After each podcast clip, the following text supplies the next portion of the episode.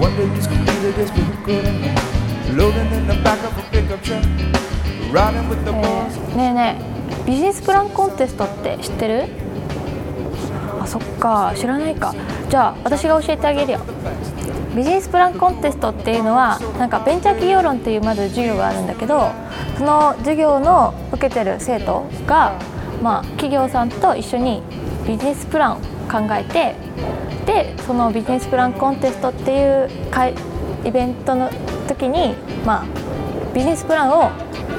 発表するみたいな、まあ、そんな場なんだけどなんか結構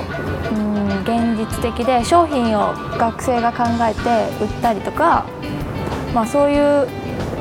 感じなんだよね。なぜこのような活動をしているのかということについて伝えたいと思います。福岡空港発着の便をすべて時刻表を見ながら確認しました。でこの構想を実現するために特別養護老人ホーム黄金園が設立され昨年まで長崎県の息を息について活性化してきました。えー病院にはたくさんの患者さんがいらっしゃいます。んじゃこりゃっていうのは将来なんか起業したいって子たちが集まっててその起業するためにはどういった方法で起業していくのかっていうもう会社の経営方法とか全然わかんないんだけどそういったことをリアルな感じで勉強していくようなプロジェクトなのね。うん、でなんじゃこりゃって結構ファンキーな名前じゃないですか。なんでこんな名前になったかというと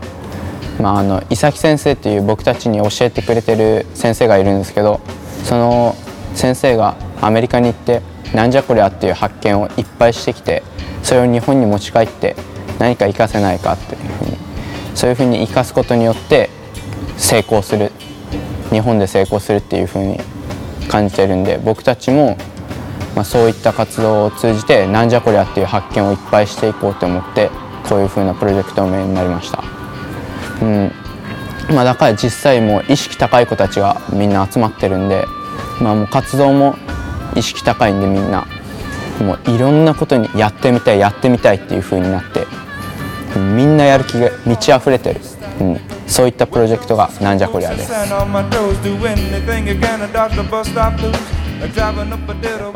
本当に自信しかなかったです。優勝するのはもう決まってました。